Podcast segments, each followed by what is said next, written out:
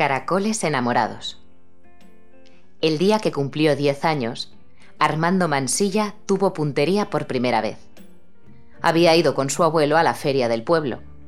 En el puesto de las escopetas de balines, Armando señaló un enorme muñeco de trapo que regalaban si acertabas a dar a tres palillos. Su abuelo cogió la escopeta, apuntó y con cinco disparos partió tres. El abuelo de Armando era cazador si bien era la primera vez que cazaba palillos. Armandito, le dijo, nunca cacé animales tan pequeños y que no se puedan comer. Por la tarde en la finca, el abuelo colocó cuatro latas encima de un muro, dio 15 pasos atrás y le dio una escopeta de balines a Armando para que la próxima vez disparase a los palillos. Armando necesitó 25 disparos para romper una lata, pero la rompió. En la clase de Armando Mansilla hay una asignatura que se llama Pretecnología y en la que hoy, día de su cumpleaños, hay que hacer caracoles con tapones de rosca. En realidad, en clase de Pretecnología se trabaja todo el año con tapones de rosca, tapones, chapas y latas. La profesora, doña Elsa, dice que todo lo que no se tira se vuelve a utilizar y que lo que se tira de cualquier forma en lugar de reciclarlo, como Armando tira el chicle de la boca al suelo, por ejemplo, se queda en la tierra para estropearla tan despacio que no lo notaríamos. Amparito Riñones, la tercera niña más lista de la clase, levantó la mano y dijo que si no lo notábamos, ¿qué más daba? La profesora doña Elsa le dijo que si no sentía dolor en su mano derecha, podía meterla en el fuego y no sentiría nada pero terminaría chamuscada. Y eso pasaría con nuestro planeta si no lo cuidábamos. El oh entre la risa y la sorpresa se escuchó en todo el colegio. Por la tarde, cuando mamá sacó la tarta, Armando Mansilla las fresas con nata ya le sabían a la mano chamuscada de Amparito Riñones. Allí contó que en clase estaban haciendo caracoles con tapones de botellas de vidrio así que dijo que de las botellas que se usasen en casa, le diesen a él los tapones, los corchos y las chapas. ¿Pero cuántos caracoles quieres hacer, criatura? le preguntó su padre. Los que hagan falta. Armando Mansilla se fue para su cama creyendo que si conseguía salvar todos los tapones de rosca que pudiese, también salvaría el mundo. Salvar el mundo era una cosa que tenía entre ceja y ceja desde que era pequeño Armando Mansilla. Sería su manera de ser el superhéroe que ansiaba ser desde que leía cómics. Esa noche, cuando estaba en cama, su madre le trajo un libro.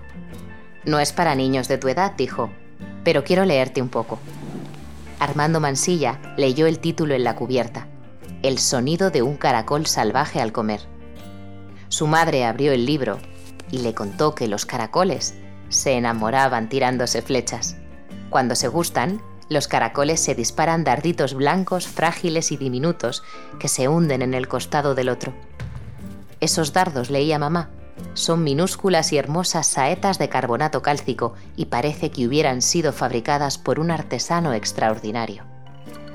Tardan una semana en crecer dentro del cuerpo del caracol y pueden llegar a medir hasta un tercio de la longitud de la concha.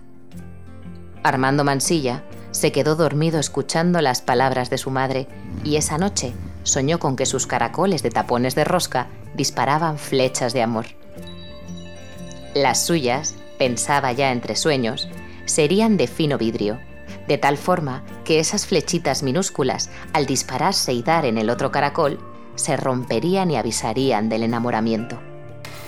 Armando, mansilla por parte de padre, moreno por parte de madre, pensó que si también reciclaba vidrio, podría incluso salvar otro planeta, además de este.